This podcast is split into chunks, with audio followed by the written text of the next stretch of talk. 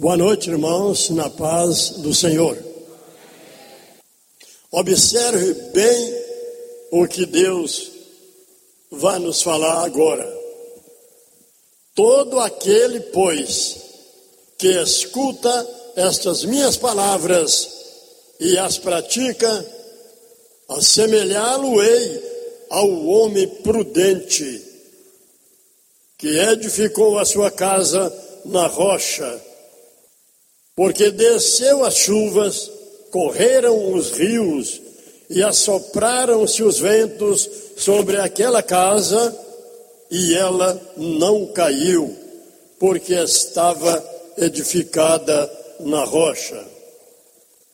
Porém, aquele que ouve estas minhas palavras e não as praticam, compará-lo-ei ao homem insensato, que edificou a sua casa na areia, e desceu as chuvas, correram-se os rios, e vieram-se os ventos e tempestades sobre aquela casa, e ela caiu, e foi grande a sua ruína. Veja agora de que Jesus estava dizendo. Assim ele conclui: Portanto, muitos me dirão naquele dia: Senhor, Senhor, não profetizamos nós em teu nome? E em teu nome não expulsamos os demônios? E em teu nome não fizemos milagres e maravilhas? E então eu lhes direi abertamente, isto é, ao público: Apartai-vos de mim, vós, que praticais a iniquidade. Eu nunca vos conheci. Amém. Jesus explica tudo aqui. O homem que edifica a sua casa na rocha a sua casa havia de resistir todos os tipos de impactos, rios, enchentes, tempestades, porque estava bem edificada na rocha. E o que edificava na areia, o que edificasse na areia, quando Jesus viesse para provar a obra de cada um, ele diria: Eu nunca vos conheci, apartai-vos de mim, pois fizestes tudo isto em meu nome, mas praticando a iniquidade e a mentira. A casa edificada na areia, aqui está atingindo inicialmente aos fundadores de igrejas aqueles que fundam suas igrejas, em cima disso aqui, ó, expulsar demônios, forjar sinais, forjar milagres, enganar o povo, mentindo, prometendo. Aí eles diriam, quando chegasse o conhecimento perfeito: Senhor, Senhor, não profetizamos em teu nome, e em teu nome não expulsamos os demônios, e em teu nome não fizemos milagres e maravilhas. Isso é papéis de obreiros, ajoelhados diante do fogo que havia de vir para provar a obra de cada um. Ajoelhados, orando, e dizendo isto aqui: Senhor, tantos demônios eu expulsei. Senhor, quantos milagres eu já não fiz. Curas de cegos, Senhor, e maravilhas e sinais. Aí Jesus, no ar, nas redes sociais e mundiais, apartai-vos de mim, porque eu nunca vos conheci. Vós que praticaste tudo isso em meu nome, mas praticando a iniquidade e a mentira. A maioria dos fundadores de igrejas, aqui está falando deles, principalmente, colocam sobre um carro uma corneta e dizendo: Hoje é o dia dos milagres. Eu estou convidando os sofredores que têm os seus problemas encravados. Vá às sete horas, lá na igreja dos milagres, que todos serão resolvidos. E se tiver demônios, leve. Qualquer tipo de enfermidades, cegueiras, leve-os, porque hoje é o dia do milagre. Edificando a sua igreja em cima de areia, não sabendo ele. Nada de conhecimento bíblico Nada de ensinar a palavra de Deus como ela é. Por isso Jesus advertiu: todo aquele que escuta essas minhas palavras e não as pratica, que palavras?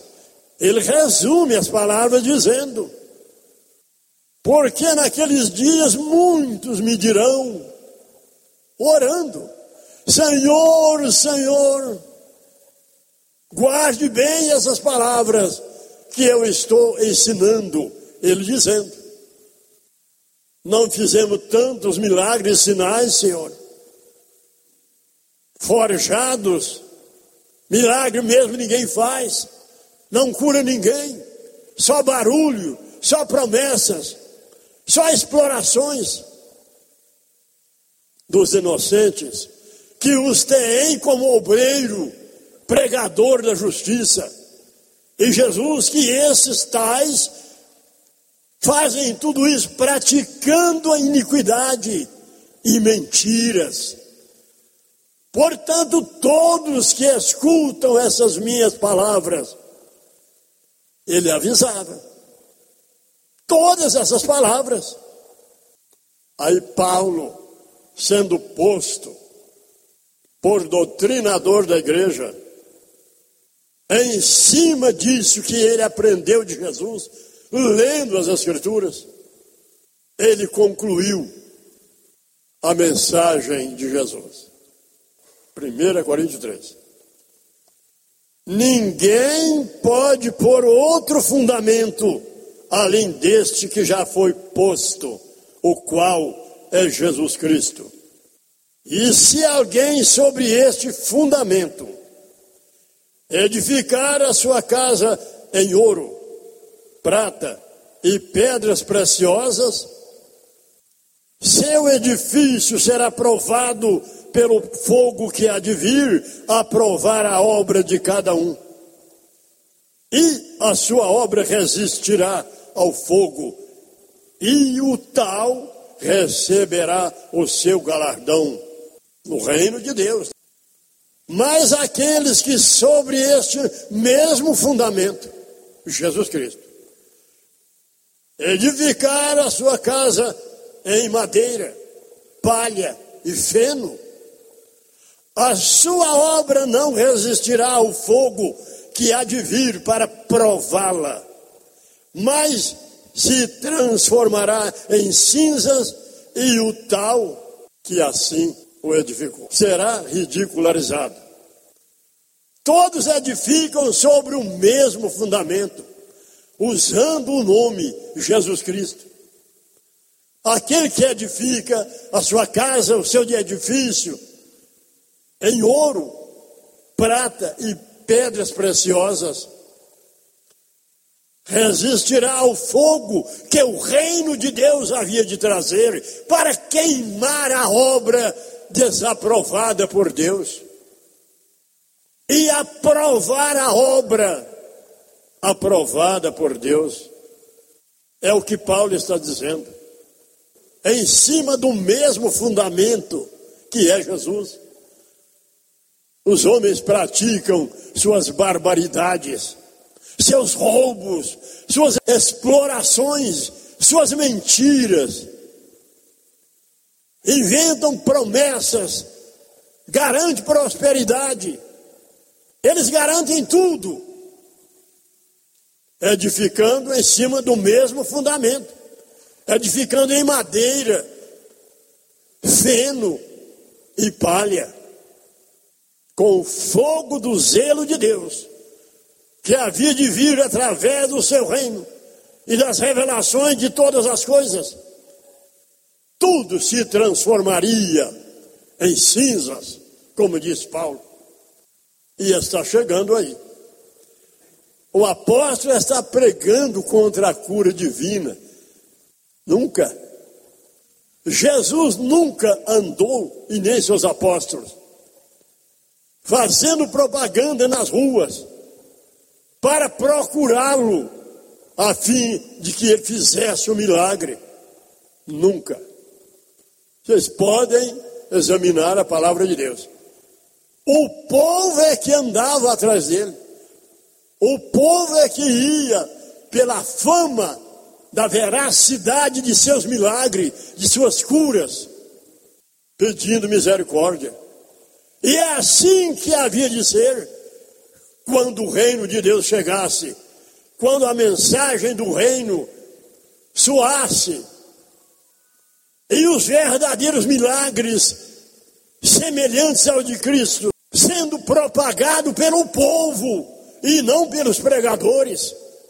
Jesus ele era propagado pela população. Muitas vezes ele curava um aleijado, ou um cego e dizia: Não diga a ninguém, não quero propaganda, não aceito propagar-me. Certa feita ele disse: Não diga a ninguém, mas vai, apresente aos sacerdotes e te mostre purificado a sua lepra incurável, para envergonhá-los, que ali não tinha forjamento de nada, aquela lepra. Não era uma lepra fabricada como tem feito por aí em nossos dias. Lepra fabricada pelos especialistas. Não é aquilo não. Pessoas que assim procedem estão edificando a sua casa na areia. Estão edificando o seu edifício em madeira e palha e feno. Porquanto tanto a sua obra às vezes total quanto aos seus fundadores, se transformarão em cinzas diante das doutrinas trazidas pelo reino de Deus. Aplausos para Jesus.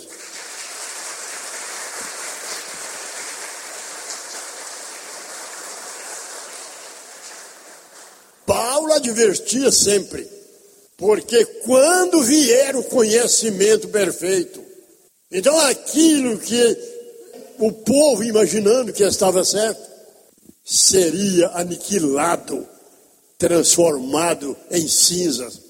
E o conhecimento perfeito chegou. O conhecimento perfeito está aí. E ele não vai bater em porta de ninguém, como fazia o Espírito Santo durante a obra redentora da graça. Batia nos corações. Hoje não. O reino de Deus está vindo arrombando portas, pondo fogo em casas edificadas sobre a areia, colocando fogo em casas edificadas sobre madeira, feno e palha. É assim que viria o juízo de Deus, inicialmente sobre a sua casa, sobre o povo que professam o seu nome o passar a mão na cabeça, isso acabou. A misericórdia não anda com a justiça, já falei muito isso. Elas não andam juntas, elas são inimigas. Às vezes elas saem juntas do mesmo ponto de partida, caminham poucos passos e tomam destinos diferentes, porque elas não falam a mesma língua.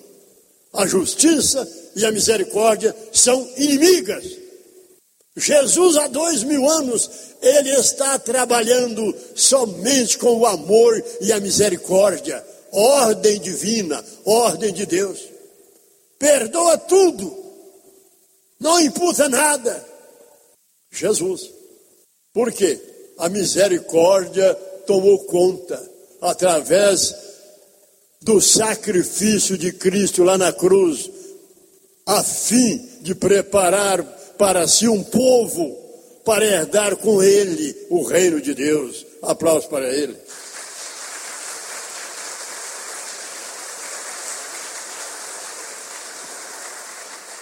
Mas ele mesmo advertiu e avisou que a misericórdia havia de terminar a sua tarefa e dar lugar à justiça que havia de iniciar a sua missão.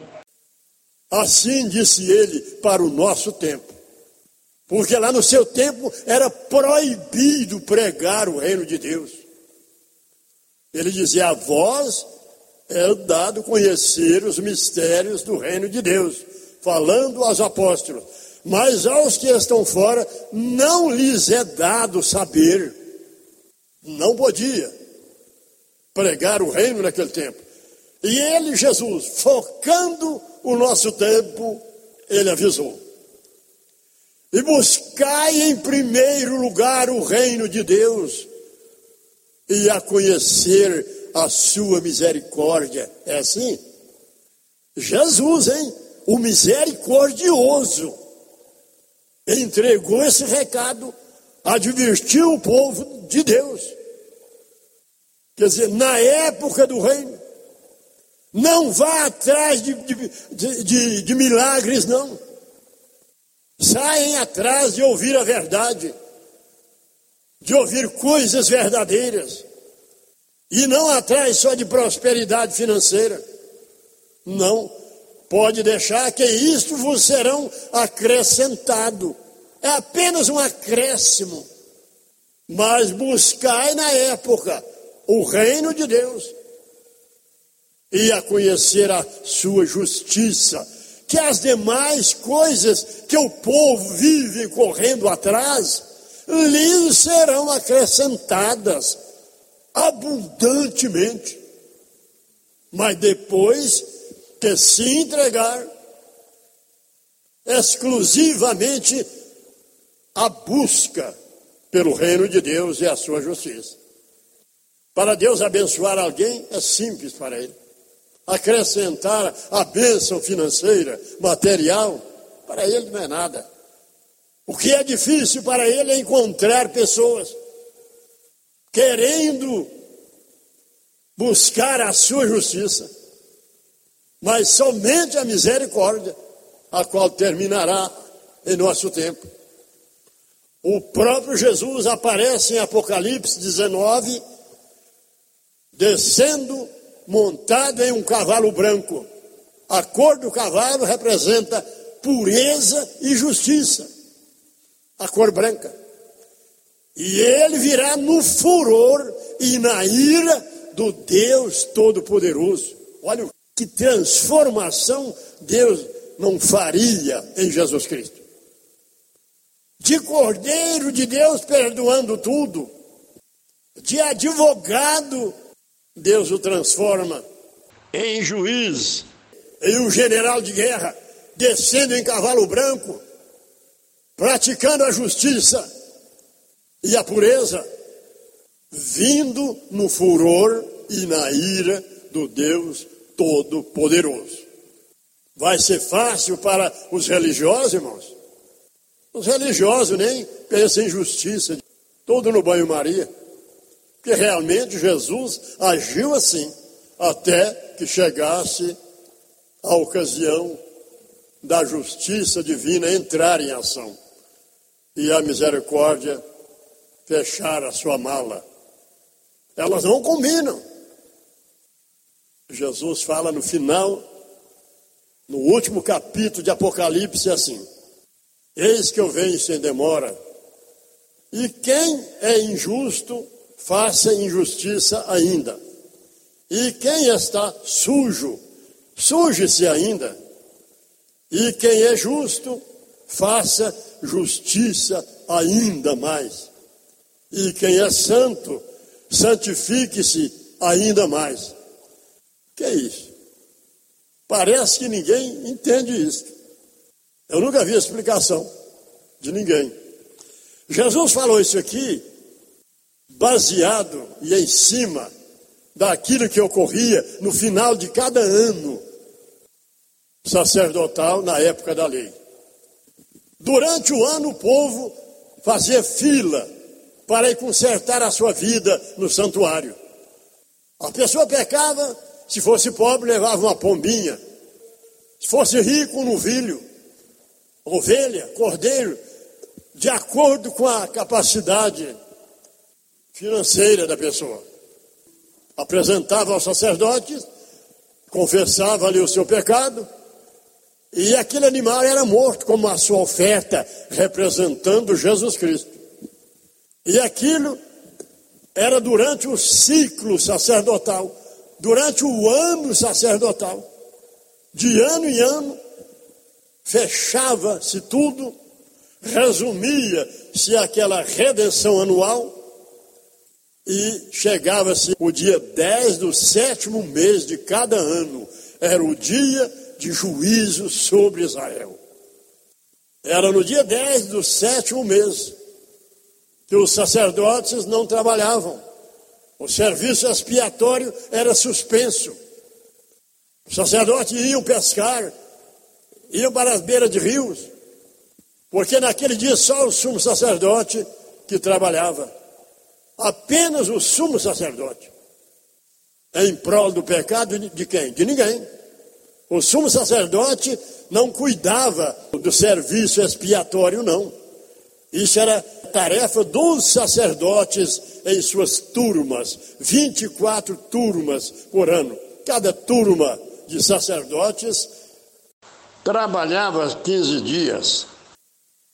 Aquele pecador relaxado Aquele judeu relaxado que pecava por lá, sabendo que o dia de juízo estava chegando, que era o dia 10 do sétimo mês. Hoje, dia 10 de outubro. Ele ficava por lá e esquecia. De repente ele aparecia lá no dia 11. E o relato bíblico da lei de Deus diz: quem não comparecer até ao dia nono Aí a sua oferta pelo pecado praticado anteriormente não era aceita pelo sumo sacerdote. Mas rapaz, hoje é dia 10. O que, é que você veio fazer aqui, rapaz? Porque não veio antes? Ontem, dia 9. Aí alguns choravam. Disse, não aceito, não pode, Deus não aceita.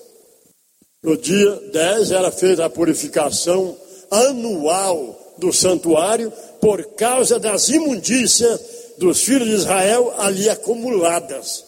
Pecava o ano todo. E aquele pecado ia se acumulando lá no santuário, através do sangue do animal que ele levava, a sua oferta. Uma porção de sangue de cada um era levado para dentro do santuário. E era espargido sobre as quatro pontas do altar das ofertas. No dia 11 começava novamente o novo ano sacerdotal.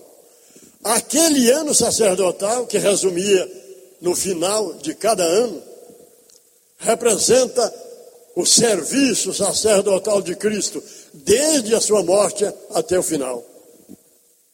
Até que chegasse o julgamento da casa de Deus, como está chegando.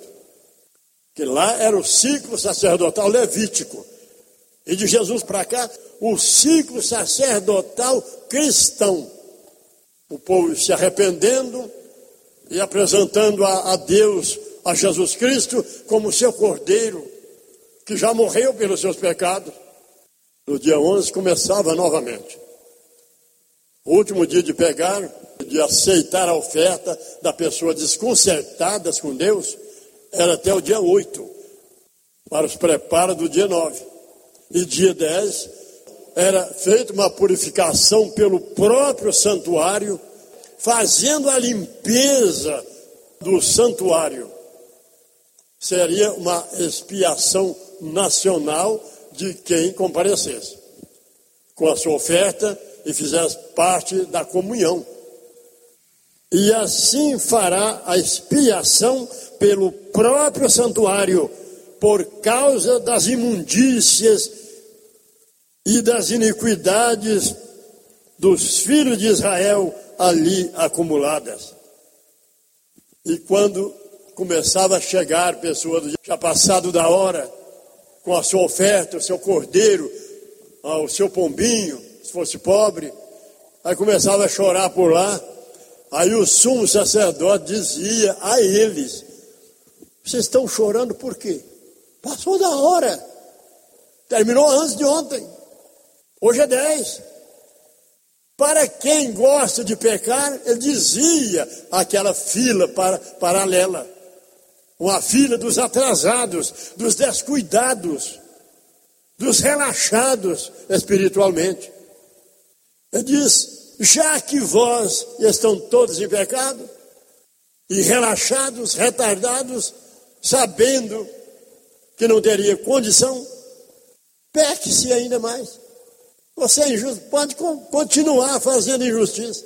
O sumo sacerdote pode deitar e rolar nas vossas vidas imundas. O sumo sacerdote era bravo. Quem é injusto pode continuar fazendo injustiça. Pode aproveitar enquanto vida você tiver. Você está sujo, tá? Não, suje-se ainda mais, pode aproveitar. Agora, quem é santo, esses que compareceram, eles têm um ano de pecado cancelado anterior. Que o, o pecado continuava no santuário. Até que viesse a purificação do santuário, aí que se cumpria aquilo que Jeremias escreveu. Aí naquele dia, o pecado de todo Israel que ali estava acumulado seriam varridos do santuário pecado do ano passado e seriam lançados ao mar do esquecimento. Ali que eles ficavam livres de seus pecados do ano anterior. Aplausos para Jesus.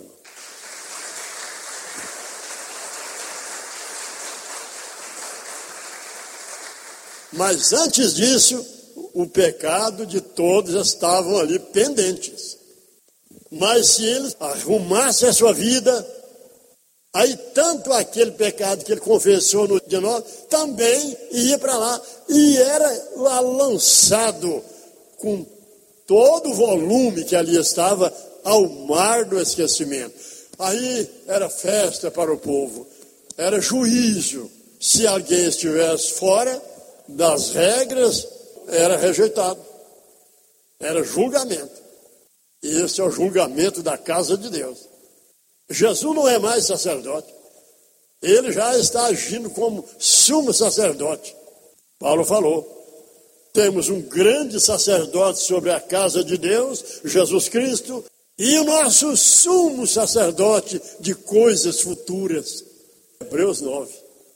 Paulo chamou de nosso grande sacerdote para fazer orações por nós, interceder por nós junto a Deus, e o nosso sumo sacerdote de coisas futuras. Aí Paulo queria entrar no assunto, porque ele teria que dar o estudo todo. Quer dizer, é chegado o tempo agora que Jesus será o nosso sumo sacerdote, que a limpará então dos livros de suas condenações e colocará todo o pecado da igreja, daqueles que o constituiu como seu cordeiro e sacerdote, e será colocado sobre a cabeça do diabo. Mas o mundo que não constituiu um redentor vai se arcar com os seus crimes, com os seus pecados, a destruição. Mas os santos que constituiu o seu redentor seus pecados serão colocados sobre a cabeça de Azazel, que era representado por um bode, que depois de tudo final era levado para o deserto, amarrado em uma haste em pleno deserto, representando o diabo preso, E alguém ali, homens é, dos atendentes da casa de Deus, eram sorteados para levar o bode vivo lá para o deserto. Aí ele levava, amarrava uma corda e ao deserto, e lá ele amarrava em uma estaca ou uma haste, e lá ele ficava, ia se definhando, se definhando, se definhando, até morrer. Com todos os pecados dos milhões que Jesus redimiu, serão postos na cabeça dele.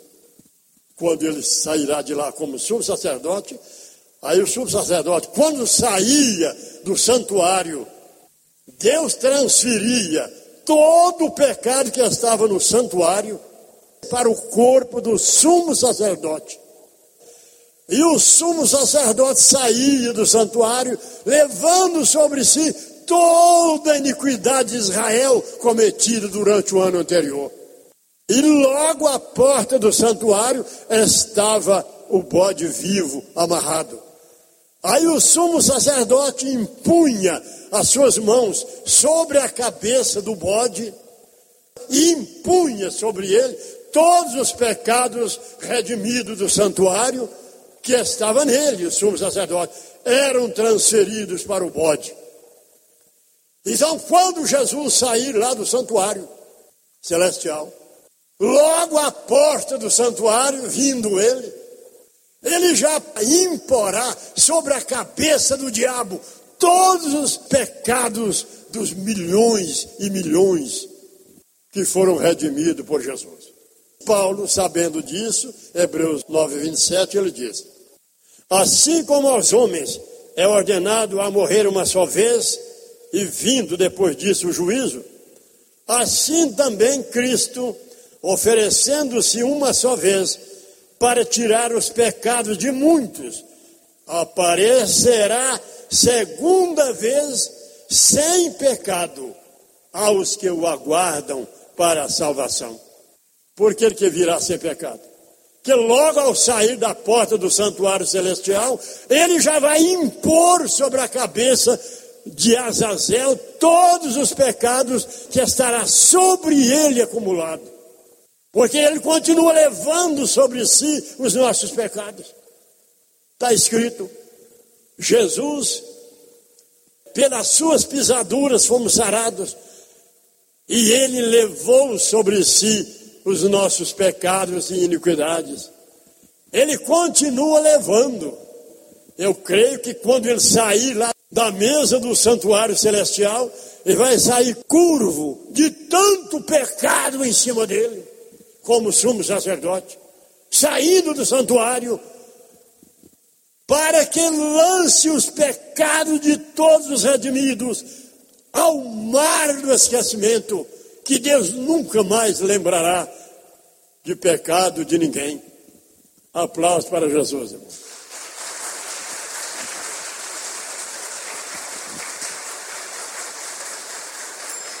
Ah, mas o apóstolo está dizendo que Jesus está arcado de tanto pecado. Aí ele continua levando sobre si os nossos pecados, aí.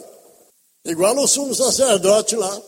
Todo o pecado era transferido para o sumo sacerdote todo o pecado cometido durante o ano pelos filhos de Israel, que estavam lá acumulados, eram transferidos para o sumo sacerdote. Está lendo Levítico 16, 17. E ele, logo à porta do santuário, impunha sobre a cabeça do bode. E assim fará Jesus, vindo sem pecado, já imporá sobre Azazel e virá é aquele bode era levado para o deserto, amarrado a uma corda por um homem. E Apocalipse diz: Eis que um grande anjo desceu do céu e tinha ele em mãos uma grande corrente. E ele amarrou o diabo com aquela corrente, para que ele não mais enganasse a ninguém. João viu. Quer dizer, aquela corda física na qual estava preso amarrado o bode vivo ao deserto, representava a corrente simbólica que Jesus, através do reino, havia prender o diabo. E ele prendeu o diabo com uma grande corrente, na visão de João. Amém? Irmãos, um aplauso final para Jesus, bem grande.